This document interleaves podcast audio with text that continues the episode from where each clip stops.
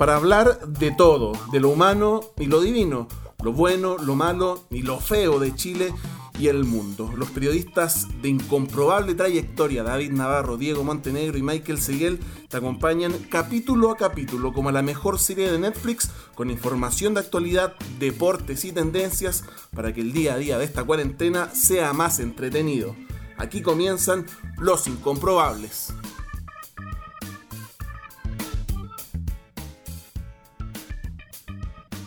Proyecto fue declarado admisible, de, fue declarado admisible. que está hablando puras weas. Sí, de Senador, senador Araman está con su micrófono abierto, por favor. Corta su micrófono. Bueno, si el senador Alamán cree que yo estoy hablando puras huevadas, quiero decirle a Andrés que la verdad es que lo encuentro lamentable. Tengan cuidado con los micrófonos, muchachos. La grabación se ha detenido. Alaman, eh, dijiste el día el otro día, de verdad. Además, lo que dijiste era la pura santa verdad. No, ya que están prendidos los micrófonos. Sí. Ah, Porque la comida al lado de la pintura evidentemente no tiene el mismo rango. Con- con- concordaremos en eso, me imagino. Es que esa no es la disyuntiva, Mónica. Usted lo plantea de manera muy unilateral. Yo no lo plantearía así. Yo el otro día discutía con una colega suya y me decía, pero ¿cómo las zapatillas de deporte van a ser esenciales? Bueno, yo puse el ejemplo mío. Yo soy súper deportista, estoy encerrado en mi casa hace semanas y necesito hacer deporte. Y las zapatillas para mí son esenciales. Tan esenciales como comer, Mónica, créame. ¡Ahueonao!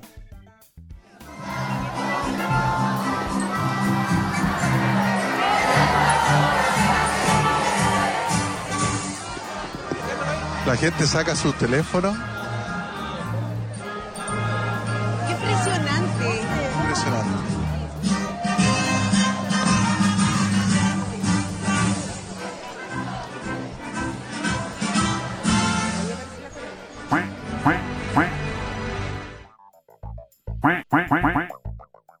Así que rinde el informe a la Comisión de Hacienda el diputado señor don Guillermo Ramírez de manera telemática.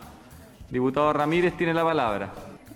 Eh, tengo entendido que la Comisión de Ética hace unos días determinó que los parlamentarios y parlamentarias debemos abstenernos de estar en, en programas de televisión en horario de trabajo.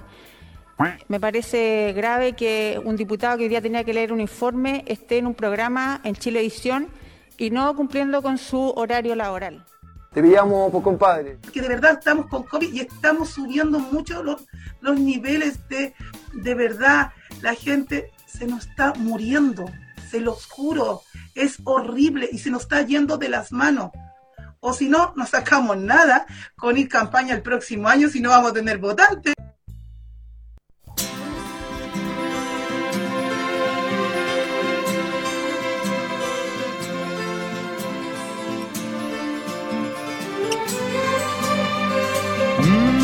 Tanto correr por la vida sin freno. Me olvidé que la vida se vive un momento. De tanto querer ser en todo el primero. Me olvidé de vivir los detalles pequeños.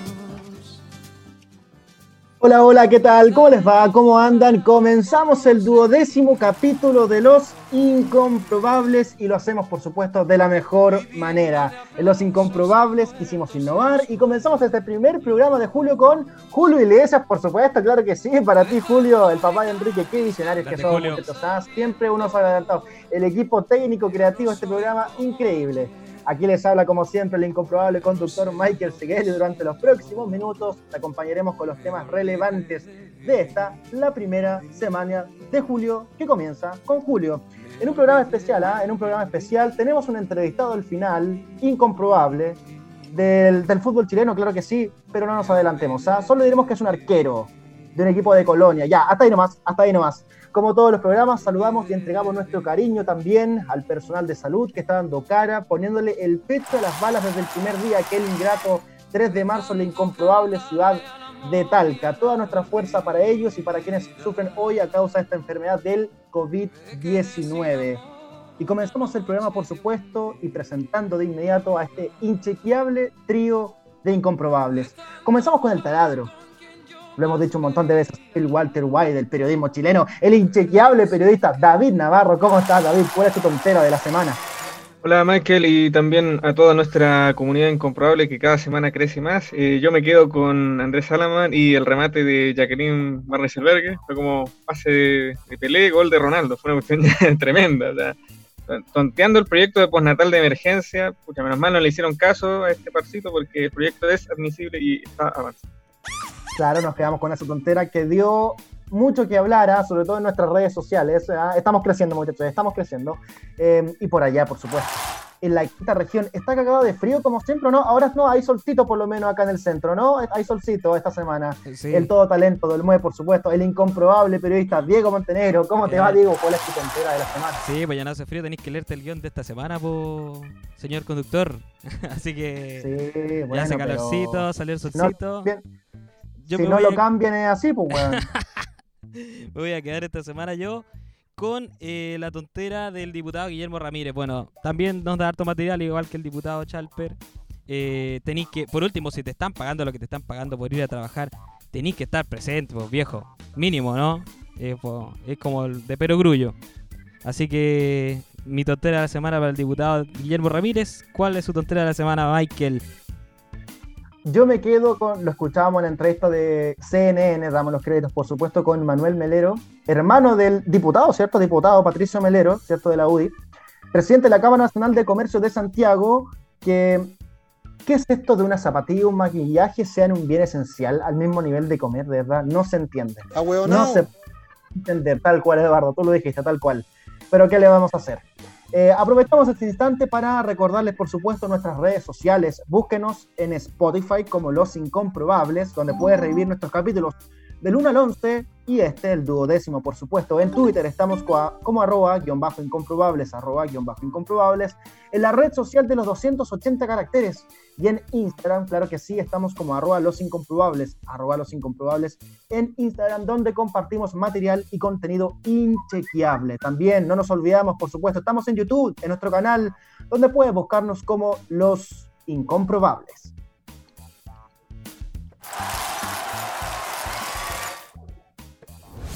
La opinión incomprobable. De David Navarro. 4 de julio del año 2004 se escribió una de las mayores epopeyas del fútbol mundial. Y no es coincidencia el nombre que se le otorga, ya que la selección de Grecia consiguió ganar la Eurocopa de aquel año, venciendo en la final al anfitrión Portugal por 1 a 0. El héroe de la jornada fue el delantero Ángelos Caristeas. El prestigioso sitio de tácticas sonalmarking.net considera a la selección de Grecia, campeona de la Eurocopa, como el equipo más táctico de la década 2000-2010, superando, por ejemplo, equipos como el Barcelona de Pep Guardiola, el Oporto de José Mourinho o el Manchester United de Sir Alex Ferguson. Claro que sí, el conjunto helénico no contaba con jugadores como Lionel Messi, Andrés Iniesta, Cristiano Ronaldo o Carles Puyol. En su mayoría eran jugadores de la liga local y con escasa experiencia internacional. Se podría criticar que Grecia tuvo un camino relativamente sencillo, lo cual es bastante discutible, ya que en fase de grupos enfrentó a Portugal y también lo venció. Le tocó enfrentar a España, empatando 1-1, y perdió ante Rusia por 2-1. Sumado además al bajo rendimiento que tuvieron otras selecciones favoritas, como la propia España, Italia o Alemania. Los dirigidos de Otto Rehagel basaron su juego en la disciplina defensiva y en la potencia física concedieron apenas cuatro goles, todos eh, recibidos en la fase de grupos, y aprovecharon cada una de las pocas ocasiones que se generaron, ganando así cada uno de sus partidos, incluyendo la final, por 1 a 0. En la actualidad sigue instalado el eterno debate sobre los métodos y las tácticas de juego, los líricos o los rústicos, el resultado o el juego bonito, la posesión o el contraataque. Exponentes hay para todos los gustos. Tal vez lo más recomendable sea recordar las palabras del uruguayo Sergio Marcarián, que mientras dirigía la selección del Perú, perdió contra Chile en la última fecha de la fase de grupos de la Copa América 2011. Criticado por su estilo de juego, señaló y encaró a los periodistas. Hay que dejar de lado los rótulos y ver el fútbol en otra dimensión. La encuesta, incomprobable. Aprovechamos de revisar el resultado de la encuesta incomprobable de la semana pasada, donde te preguntamos, a propósito, por supuesto, del encargo del Palacio de Gobierno, por paté de jabalí, caviar y otros productos ultra cuicos. Claro que sí, te preguntábamos esa vez qué alimento no puede faltar en tu caja, ¿cierto? Para afrontar la lluvia en esta cuarentena difícil. Eh, y la respuesta ganadora con el 58,3% de los votos. Los quequitos mágicos, claro que sí, ustedes quisieron los quequitos mágicos, incomprobable producto que le ganó a las opciones como copete, el vino, la piscolita, un berlini o el pizzas. Muchas gracias, muchas gracias a todos los que participaron y aprovechamos de inmediato de compartir con ustedes la encuesta incomprobable de esta semana. Seguimos en nuestro especial Fuchibol de yoga bonito o rústico también, ahí usted decía, o si quiere, no se pueden los dos, eh, no se puede tener toda la vida. Y a propósito del inchequeable rumor, absolutamente inchequeable, de la partida de Messi del Barcelona para el 2021 te preguntamos, ¿a qué equipo te gustaría que llegara el astro argentino? Es una discusión de todos los años, pero bueno. Alternativa A, Bayern Múnich en Alemania. Alternativa B, la Juventus de Italia. Alternativa C, el Manchester City de Pep Guardiola. A o D, el Atlético de Madrid de España del Cholo Simeone. Vota, comparte y difunde en nuestras redes sociales. La encuesta. Incomprobable.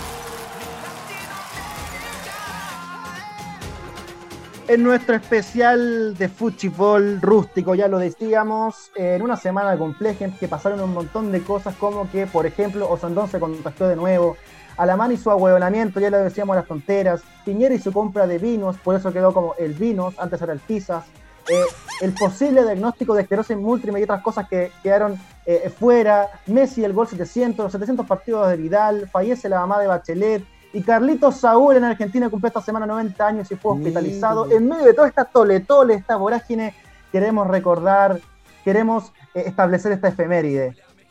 Campeona mundial, digámoslo así. ¿ah? Cinco años de Chile campeón de América. Lo escuchábamos con la canción de DJ, Main- de DJ Méndez, perdón, 4 de julio de 2015. ¿Se acuerdan, muchachos, que estaban haciendo ese día? Aquel día histórico, primer título de Copa América de la selección chilena. ¿Qué día? ah? No fue en absoluto una jornada normal, día sábado lo recordamos y lo único que estaba en el aire era ese sentimiento por la posibilidad de ser campeones. Y más encima frente a Argentina, claro, con Lionel, Messi en la cabeza, recordamos el partido, creo que se dio eh, esta semana también en Canal 13, y, y quienes veníamos, por supuesto, de la frustración de la final del 2014 frente a Alemania, ¿cierto? Los argentinos. ¿Qué recuerdos tienen de, esa, de ese día, muchachos?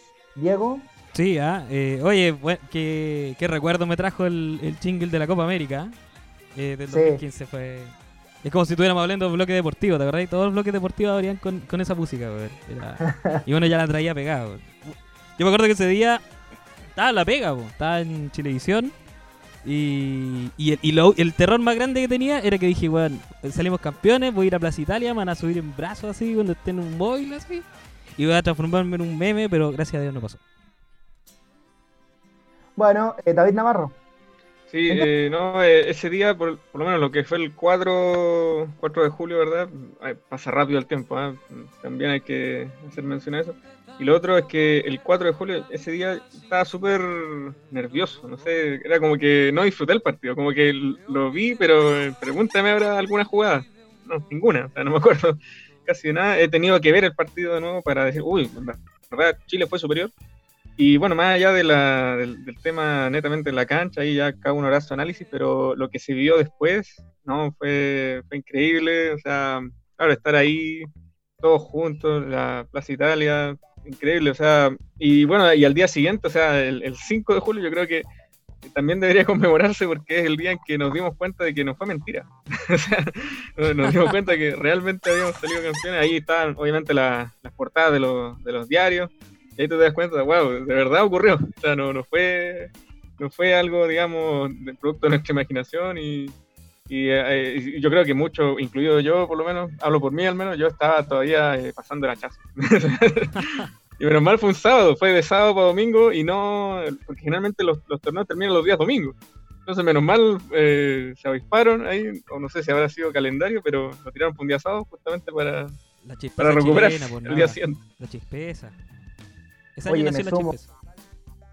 Sí, oye, me sumo, totalmente alcoholizado, totalmente alcoholizado ese día. Y cuando, cuando al Pipa Higuaín se le fue el penal, yo dije, no, está bueno, está pasando. No puede ser. Ese- todavía están buscando la pelota todo esto.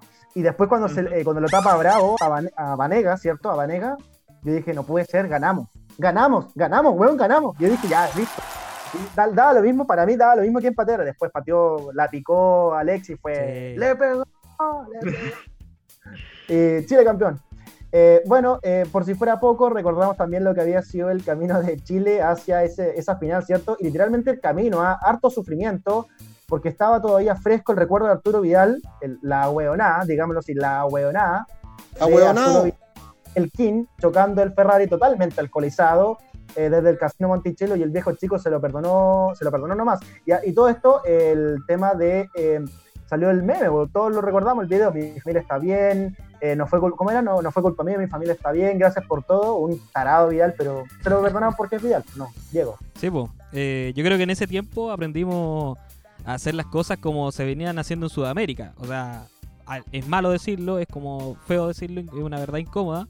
Pero todos en Sudamérica hacían trampa. Y como que nosotros jugábamos el juego limpio, entre comillas, hacíamos el fair play, y siempre perdíamos. Y, y en- entre comillas, eh, ahora que justo que está en boca el tema de la serie El Presidente, eh, Jadwe por meter las manos, eso yo creo que incluso hasta colaboró un poco en, en la obtención de ese título. ¿Qué querés que te diga?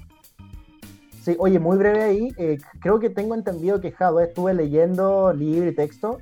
eh, Jadwe intervino mucho en, en la elección de los árbitros para cada partido de Chile. O sea, más allá de, la- más allá de las bolitas calientes cuando eligen, porque el. No, pues sí, ¿cómo que, no da, cómo que da lo mismo? Si es el árbitro, ¿cómo que da lo mismo?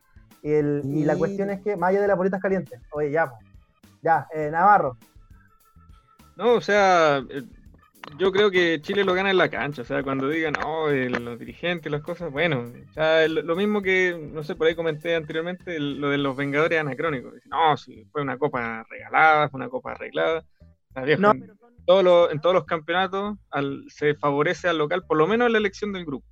Ah, No, pero- por ejemplo, Nada, son los detalles también, son los detalles también, son los- si los detalles también cuentan, ¿cachai? O sea, obviamente el partido se ganó entre la cancha y Chile, y Chile fue arrollador, sobre todo en la final, pero no sé, pues, por ejemplo, que, no sé, pues, el, el- el- durante los lanzamientos penales, por ejemplo, más allá de los árbitros, durante un guardia haya sacado a, no me acuerdo si el arquero suplente o otro arquero, ¿cachai? Eh, durante la definición de penales frente a Argentina, ¿cachai? Entonces, como que son detalles también, pues. no sé, yo por lo menos me quedo con, con, la, con la victoria, la verdad. eh, ya después lo otro se escribió después. y Ya a llorar a la FIFA, o a llorar a la Conmebol, ahí en el Luque, ¿cierto? Eh, ahí lo están esperando los- todos los reclamos. Bueno, lo que vino después, ¿cierto? Fue la celebración más grande de lo que se pueda recordar en triunfo de la selección, ¿cierto? Eh, sobre todo en lo que en ese entonces era Plaza Italia, eh, antes de Plaza Dignidad, donde el festejo no terminó hasta el otro día. Dicen por ahí que un incomprobable andaba metido en esa algarabía, ¿o no, David Navarro? Estaba ahí Sí, metiéndole con todo, un- ¿no? Un infiltrado. Claro que sí, claro que sí, ahí en el, en el ¿cómo se dice? El, el eje de la, de la capital, ¿verdad? El eje de la ciudad. El eje de la perdición. No, y, y era, y era algo increíble porque había gente, bueno, habían papás con su, con su niño chico incluso, como que les dio lo mismo el- la hora, ¿verdad? Bueno, como era pleno invierno, oscureció muy temprano, pero ahí quedaron frases notables. Yo no la dije, obviamente, la de somos el mejor país de Chile. Bueno, ahí claramente lo éramos, claramente lo éramos. Ahora, cinco años después, yo creo que somos, o sea, o estamos camino a ser el peor país de Chile. Perrito, estamos hasta el loli. No, eh, yo creo que ese día eh, a nadie se le pasaba por la cabeza que Chile iba a ser campeón. ¿eh? Veníamos con. Ese fue como el último día de mentalidad perdedora, de, lo- de los pocos rastrojos que dan de esa mentalidad perdedora. Y, y, y- y- y yo quiero destacar otra cosa, que era a propósito del jingle que tirábamos al principio, la guerra de las canciones oficiales. la canción de Canela de Noche de Bruja, que es un bodrio, permítanme decirlo, mesuradamente. Y el jingle que tenemos ahora que sí era más, más a tono con lo que venían siendo los temas de los mundiales. Pero pues, en los matinales había una guerra de quién tocaba más, tomaba canciones de la Copa América. Fue No, bonito, para mí lo más, bonita horraca, lo más fue el video que hicieron. Con, con la que fue la canción oficial, que fue finalmente la de la de Canela. El video era muy malo, viejo. Era malísimo. ¿Cuál, de todos más malo? Muchachos, tenemos un entrevistado de lujo para hablar en esta pandemia, de su paso por el fútbol, de la posible vuelta del fútbol chileno, ¿ah? Ojo, ojo con eso, ¿ah? No nos olvidemos de eso que estamos ahí, se tentaron unas fechas por ahí, pero vamos a ver lo que pasa. Para hablar de eso y mucho más, estamos con Diego El Mono Sánchez, por supuesto, arquero Unión Española. Comencemos de inmediato, cuéntanos un poquito esta ayuda que tienes con Franco Cabrera, arquero de Santiago Mornis. Eh, ¿Cómo nació y básicamente qué es lo que buscan ustedes? Bueno, nació de un llamado que le hice a Franco porque la verdad que viendo televisión y me impactó más el día que llovió harto, ¿se acuerdan ese día que casi se inunda Santiago entero? Estuve tomando mate afuera en el balcón porque yo amo, me encanta la lluvia y me puse a tomar mate afuera, pero me entré porque era demasiado el frío. Empecé a, en la mañana a pensar que mm, mi hijo puede estar en, una- en un campamento, hay, hay niños de la edad de mi hijo, hay abuelos de la edad de mi abuelo, gente que puede ser fácilmente nuestros familiares. Y dije, no puedo estar acá encerrado. Si me da frío, yo entro, me pongo tres polerones y se me pasa. Pero hay gente que no tiene para tres polerones y tiene un para un polerón y ese polerón está húmedo. Así Le dije, no, yo tengo que hacer algo. Y yo sé- solo no voy a poder. Le llamé a Franco porque mi amigo, dije, Franco, ¿sabes que me, pasa esto? Tengo pena, tengo angustia. ¿Me ayudáis o no? ¿Qué voy a hacer esto? Ya vámonos. Así que ahí empezamos con las cosas, pero solamente nos estamos enfocando en el tema de la ropa. Y ropa de cama también. Perfecto. Oye, eh, para ser más específico, ¿cómo la gente puede hacer llegar su ropa? ¿Te contacta por redes sociales? Me han hablado por interno, que es lo que pedí yo. Yo le contesto a todos. Yo no soy Superman acá, no soy nadie en especial, soy el mono nomás, somos dos personas y yo puedo hablar con cualquiera. La gente se acercaba a mí, al Instagram de Franco también. Eh, doy mi dirección de acá de, de- de la casa y nos juntamos. Bueno, han venido papás con su hijo, que igual me quieren conocer y al final todos sacamos algo bueno. Claro, se da la, la dinámica de que eh, vienen a ayudar, me imagino que te piden la fotito y el arquero. Claro, claro, yo feliz, feliz. Vamos a ir nosotros a dejar a campamentos y poblaciones de escasos recursos. Me he contactado con los gerentes de campamentos, presidentes de campamentos, y ahí me voy, voy haciendo un catastro de, de la gente, más o menos cuánta gente, cuántas tallas, las medidas, las edades, y ahí vamos a empezar a hacer unos montones grandes para llevar. Te queremos obviamente llevar al terreno futbolístico. David Navarro comienza con, con, es- con esas preguntas. Bueno, eh, Diego, saludo a David Navarro. Eh, mira, ha sido obviamente complicado para todos, eh, me imagino también para los deportistas no han estado ajenos a, a la realidad vivida. Y bueno, comenzaste tú diciendo que están entrenando por Zoom. ¿Cómo es la, la dinámica, cierto, de ese entrenamiento para, para seguir en forma, cierto, y para un eventual retorno al, al fútbol nacional? Estamos entrenando en Zoom, pero no todos los días, como otro equipo. Estamos, nos juntamos una vez a la semana por Zoom para vernos, para saber cómo estamos, pero nosotros nos mandan las rutinas semanales todos los domingos y uno lo va haciendo a manera personal, al horario que uno le convenga y en el lugar que uno quiera. Que se pueda más que nada, no que uno no quiera, porque quisiera estar en una cancha y no puedo, estoy entrenando aquí en el departamento. Se ha estipulado que podría volver, aunque difícil, por ejemplo, el fútbol a fines de este mes. ¿Cómo lo harían, por ejemplo, con la, la preparación física y también el, el hecho de no poder entrenar juntos? Quizás tú, como eres portero, quizás no te cueste tanto, pero sí el resto de tus compañeros. Sí, pero ya, ya hay un plan de, de vuelta. Si se da todo bien con los permisos que ya pidió la NFP, el fútbol chileno al gobierno, tal vez volvamos, la estoy diciendo como primicia, ¿eh? si se da todo con el tema permiso de salvoconductos para futbolistas, quizá nosotros como Unión Española quizá volvamos el lunes. Momento, momento. El lunes, este lunes volverían a los entrenamientos si todo resulta bien, ¿eso es? Claro. Si es que el gobierno acepta y está todo en orden el tema salvoconducto para el traslado, todo. Ya estamos organizados con el tema cancha, implementación, la forma que lo vamos a hacer, pero ahora falta fecha. Ah, pero ese solamente sería ustedes, no es que vuelvan los entrenamientos como generalizados los otros equipos, es solamente Unión Española que volvería el lunes. Solamente te estoy hablando con Unión, pero yo creo que si van a dar el pase para volver a los entrenamientos, yo creo que vamos a volver todos. O sea, nadie, nadie va a querer perder ni siquiera un día, porque el cálculo son cuatro semanas por obligación que tenemos de preparación para el campeonato. Si así, empezaría la segunda semana de agosto el campeonato. ¿Y se maneja, Diego, alguna fecha así en la interna? Porque nosotros, obviamente, dependemos de la información que entrega la NFP, la autoridad, pero en la interna se maneja alguna fecha como que no, si esto va a volver en septiembre, octubre, ¿se ¿tiene algún dato acerca de eso? No, estamos siempre ligados 100% a lo que dice el gobierno. Yo creo, tengo fe de que va a ser la segunda semana de agosto. Eh, oye, Diego, preguntarte un poquito más al terreno a propósito de Unión Española, volvamos a ese ámbito, ¿cómo, ve, a cómo han visto los compañeros, cómo ve al equipo pensando en esta posible vuelta que tú nos dijiste para, este día lunes, es que se confirma todo, los protocolos sanitarios? ¿Cómo ves la interna? Eh, lo que se puede decir, porque igual en medio de pandemia es medio complicado para pelear quizá alguna, algún cupo internacional o meterse ahí en la lucha por el título. No, bien. Bueno, es que yo siempre he dicho, mis compañeros son súper profesionales. Yo creo que el más desordenado soy yo en temas de profesión. Porque El mono, el mono. nos vemos. No quería nos llegar a eso. No, no, pero igual yo me- en esta pandemia me, me he superado demasiado. Me superé mucho mi expectativa en el lado físico. Ya he bajado, he bajado 4 kilos. Mis compañeros han mantenido su peso. eh, ellos son los profesionales. Tienen, nos pasaron todos los implementos para llevarnos para las casas. La rutina la han hecho bien. Nosotros nos piden los resultados de la rutina. Hay un programa que te dice cuánto corriste, cuánto fue tus pulsaciones y todo eso hay que mandarlo al, al- al cuerpo técnico. No es que ellos pasen la, la rutina, se desliguen de nosotros una semana. No, ellos llevan un control. Y si no mandáis los resultados, te hinchan las huevas, que hoy te mandan la cuestión, ¿cachai? Y hay una cuestión clara. No se les va a olvidar jugar a la pelota. Si ellos son, ellos son buenos, son buenos desde, desde que nacieron, ¿entendí? El tema físico, el que hay que darle. Ponte, yo el otro día fui a entrenar, me aburrí de estar aquí, me, me fui contra el sistema, me fui a entrenar. Te saltaste la cuarentena, Eh, sí, pero, pero bueno, se saltó la cuarentena del mono Sánchez. Oh. Ok. Nada, no pero, pero, pero por ahora nomás. Ah, Un asunto estrictamente profesional. Claro, por motivos específicos. no, no, no sal- no saliste a comprar. Sí, claro. Me, No saliste a comprar algo no esencial, No, digamos. no tuve contacto con nadie, no, no fui a pasearme con gente, fui a entrenar con un profesor y chao. ¿Cachai? En una cancha que estaba solo y todo. Me sentí más lento, un poco más tosco, pero atajar no se me va a olvidar y eso le va a pasar a mis compañeros. Se van a sentir un poco más tieso, un poco más lento, por eso te dan cuatro semanas, por obligación, para llegar a punto a- al campeonato. Oye, menos mal no te controlaron, ¿ah? no te pidieron salvoconducto, algún permiso, porque no existe permiso para entrenar, pues. No, no, pero igual saqué un salvoconducto como que iba a ir al supermercado. Ojo.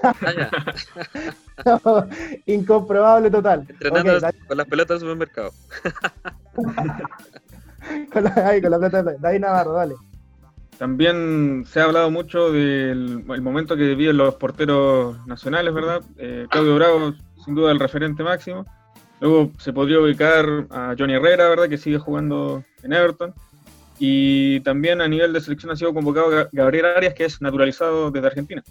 Y bueno, después están los que tuvieron un paso por la roja, como Miguel Pinto, Toseri. Tú también fuiste convocado en su oportunidad en el año 2014. Se asoma una nueva camada con Brian Cortés, Collado, Carabalí, que también es naturalizado. Eh, ¿Crees que hay algún, hay algún recambio fuerte ahí en la, en la portería? Eh, ¿Estamos, por así decirlo, en, en manos seguras? ¿O sientes que falta preparación para los porteros que emergen actualmente como lo- los más jóvenes? O quizá el Mono Sánchez debe ir a la selección en una de esas. Yo debería estar. Sí. Ok, ok. Sí, por un tema, por un tema de, de trayectoria, por un tema de, de personalidad, de, de experiencia. No te estoy diciendo que va a jugar, que si no, yo tengo que ser número uno, no. Tengo que, yo tengo que estar ahí para lucharla porque llevo tanto tiempo, he pasado harto tiempo jugando ya, he tenido copas internacionales, ya he estado en la selección, he vivido cosas fuertes en el fútbol, he vivido cosas buenas, he vivido cosas horribles. O sea, yo estoy súper fuerte de cabeza y creo que eso, eso en un arco de una selección es importante. Eso de la camada, es complicado un poco de la camada porque como el arquero dura más en el arco y tiene más eh, vitalidad, tiene, dura más como Claudio, tiene para jugar fácil todavía. Eh, y por eso es, es difícil. Eh, Collado, Brian, claro, ellos creo que le falta más partidos internacionales, más, más mandarse cagar, porque el arquero se hace- lamentablemente el arquero se hace así. Para llegar a una, a una experiencia, tienes que mandarte las, todas las cagadas posibles para saber lo que se siente. Hay algo que no me ha gustado así, y yo lo he dicho en otro lado, que traten de buscar tanto por fuera. Ahora quieren, están planteando a Dituro de nacionalizarlo, o sea, están rebuscando a alguien Dituro es un arquerazo, pero no es chileno. ¿Y qué debe hacer? No va a andar robándole arquero a los otros países si tenía acá.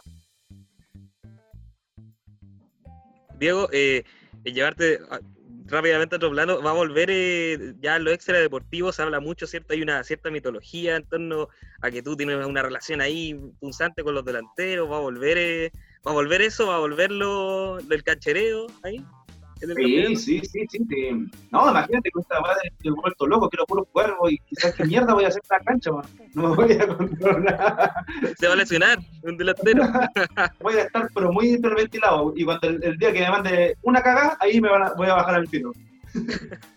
Vaya a ir a los corners a celebrar los goles, vaya, vaya a tirar, vaya a pegarle a los tiros No, libres. pasa que lo que te decía, pues llevo tanto tiempo jugando que ya conozco a todos los delanteros, ya se forma un lazo. No somos amigos, pero sí nos vemos en la cancha, nos vamos a abrazar, porque es un gusto estar todos los años jugando y, y vivir cosas lindas, vivir rayas, te enojáis, después tienes que arreglarte con el huevo, ¿cachai?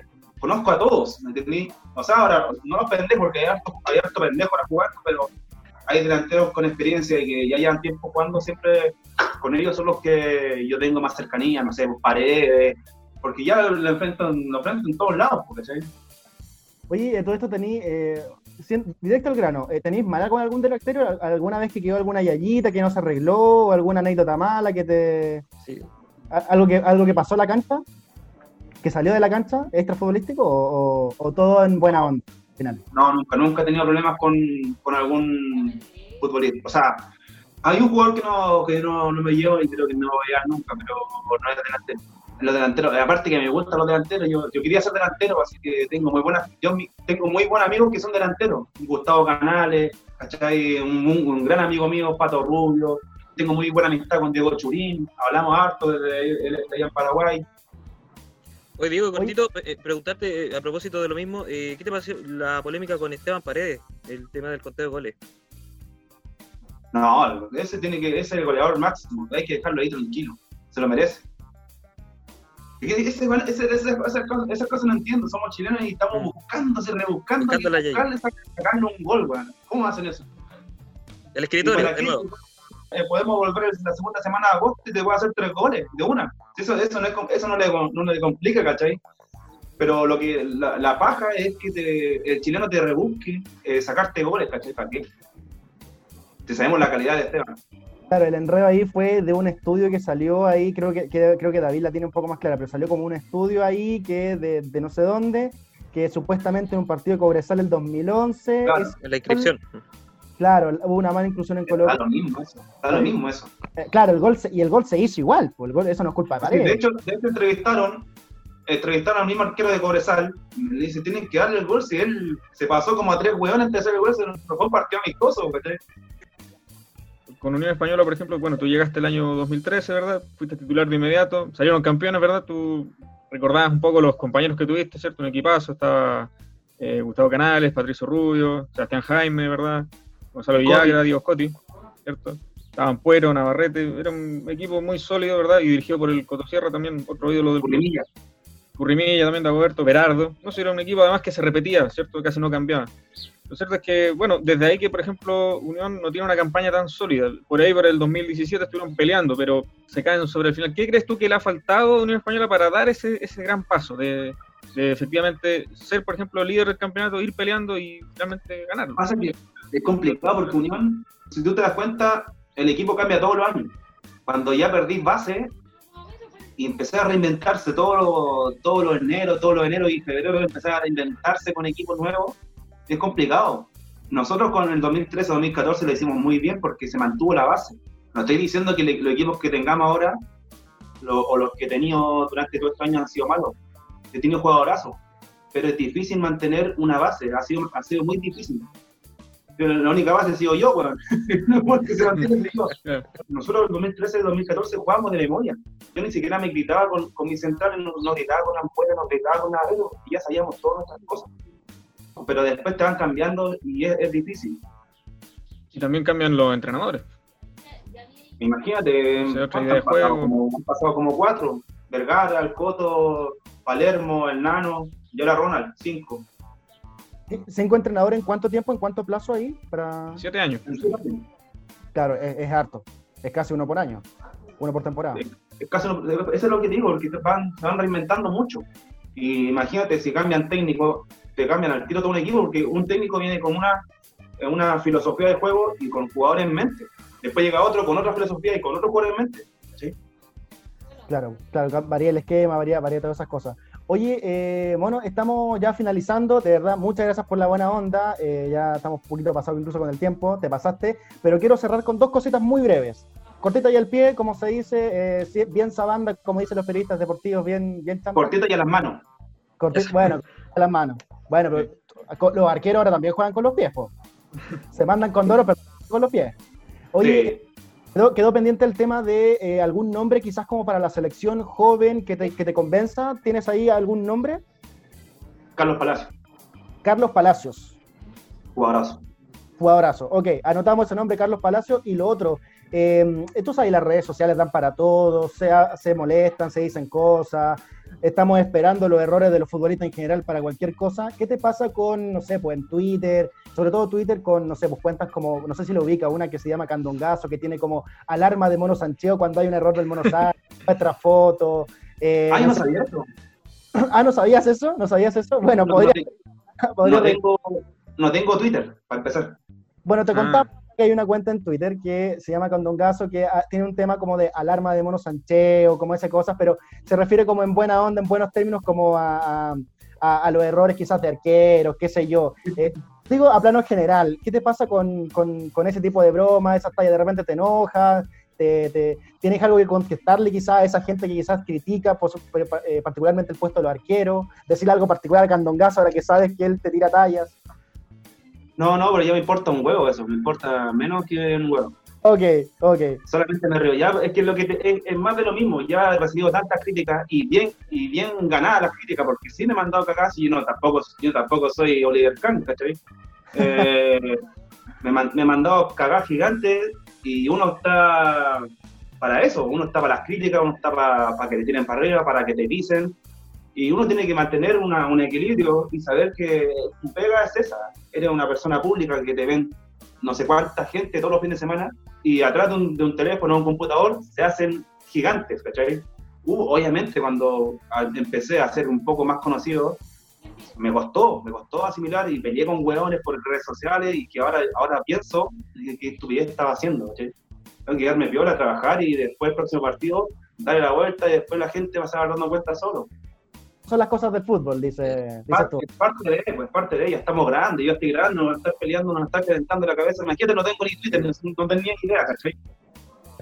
Oye, eh, 33 años, ¿cierto, Mono Sánchez? ¿Te, te queda carrera? Sí, fue cumpleaños el mes pasado. Sí, pues, pele- claro, el mes pasado. Feliz cumpleaños atrasado. Eh, Unión Española, Unión Española Forever, ¿no? ¿Se me nota? Estás bello. No, estás para nada. Guapísimo, oye, no. Echaba 21. ¿Te- ¿Unión Española Forever o te, o te tienta quizás algo en otro equipo, fuera, no sé, algún llamado? ¿Cerramos con eso? Yo creo que en Chile, Unión Española Forever. Si afuera, me voy. Pero si en Chile Forever, Unión. Perfecto. Claro, entonces, oye, Diego, te pasaste muy, muchas gracias por la buena onda, por la buena disposición, por la talla, una conversación un poquito más, más relajada que de lo- lo- las entrevistas, ¿cierto? En general, que, que son un poquito más formales, más, más paquetadas, más esquemáticas, pero de verdad, muchas gracias por la buena onda. Y lo último, eh, recordar el tema de la ayuda, que te sigan en tu Instagram, ¿cierto? Para, para, para la ayuda, ¿cierto? Recordar ese, ese último detalle, si te parece. Sí, pues bueno, ahí está eh, mi, mi cuenta de Instagram para que me escriban por interno los que quieran aportar con ropa de cama, ropa de vestir. De invierno, chiquillos, no se, no se agiren y manden girar de manga corta porque es para un bien, es para pasar el frío, no para no, no para tirar pinta, ¿cachai? La verdad que estoy muy feliz. Me- ahora eh, me llamaron de gerente general de Rosen, me va a mandar 70 frazadas. Mira, Eh, una página de gorros, me va a mandar 100 bufandas. Eh, pucha, no, la verdad que recibió ayuda de todos lados, así que feliz. Oye, muchas gracias, Diego, muchas gracias por la buena onda en esta incomprobable en- eh, entrevista que vamos a hacer con un, eh, con mucho respeto, con un incomprobable arquero, con mucho respeto lo digo. Eh, así que por la buena onda y nada, pues, oye, para que nos, Te vamos, oye, eh, te vamos a etiquetar, evidentemente, vamos a compartir la ayuda y también para que tú nos escuches en, en podcast, en Spotify, en este incomprobable proyecto que partió hace muy poco. Así que muchas gracias, Diego. Éxito en todo y ojalá que vuelva al fútbol, que lo echamos de menos. Acá somos tres futboleros y estamos echando de menos la pelota, estamos caminando por las paredes. Vale, compadre, muchas gracias. Cuídense mucho ya.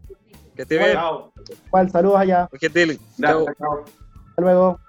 Bueno, ahí estaba, cierto, el Mono Sánchez, arquero de la Unión Española, que tuvo la gentileza de hablar con nosotros y recordar el tema de la campaña solidaria, ponerse una mano en el corazón en, este, eh, en estos tiempos de pandemia. Es, es difícil, es, es complicado, pero los que puedan, háganlo por favor. Vamos a, obviamente, decir las redes sociales más adelante y ya, ya estaremos con, eh, contándoles cómo les fue la campaña, evidentemente, y a ver qué pasa con, con toda esta entrega de ropa y ojalá en una de esas más adelante alimentos. Ya pues eh, nos tenemos que despedir muchachos en otro incomprobable programa. Nos vamos con lo último de esta semana. Su mensaje de cierre David Navarro a qué le pondría ojo esta semana. ¿Algún datito que quiera dar? Sí, eh, no, eh, relacionado a la, entrevista que recién tuvimos con Diego Sánchez, con el mono, ¿verdad? Eh, recordar, por supuesto, si quieren seguir en contacto con él y quieren ayudar, eh, recordar, ¿verdad? Es eh, ropa de invierno y ropa para, para dormitorio, para cama, ¿cierto? Se pueden contactar con él en su Instagram, ¿cierto? Mandándole un mensaje a Diego13-Sánchez, ¿ya? Diego13-Sánchez, ahí él, eh, según lo que nos comenta, por supuesto, está eh, dispuesto a recibir los, los mensajes, él después se contacta con ustedes. Bueno, nos quedamos con eso. Su mensaje de cierre o a qué le pondría ojo esta semana. Diego Montenegro. Bueno, eh, destacar sobre todo la- la- el notable gesto que está haciendo Diego eh, junto con, con su compañero, así que un aplauso para estas estas gentes solidarias que al final el pueblo termina ayudando al pueblo, así, así es la cosa. Yo le pondría esta- eh, atención esta semana a lo que va a ser la consecuencia. ¿Te acordás que decíamos el fallo de la Corte de Antofagasta que devolvió el 10%, o sea, ordenó restituir los fondos a la, a la profesora de Antofagasta? Bueno, Ah, ya verdad, va to- verdad. tomando forma la devolución del 10% y lo más probable es que no quede ahí. ¿ah? Así que atentos con eso. Claro, apeló, apeló la, la FP Cru, eh, Cuprum, si es que no me equivoco, eh, apeló, así que vamos a estar ahí atentos a ver qué dice la justicia. Sí. Ya pues, vamos, cuídense mucho, está dura la cosa, lo decimos todas las semanas, encerrarse para poder salir los que puedan, los que no, mucho aguante. Nos encontramos en este podcast incomprobable la próxima semana. Chao, chao muchachos, Chao, chao, Diego. Que les vaya bien. Ya no soy como ayer, ya no sé lo que siento, me olvidé de vivir. Me olvidé de vivir.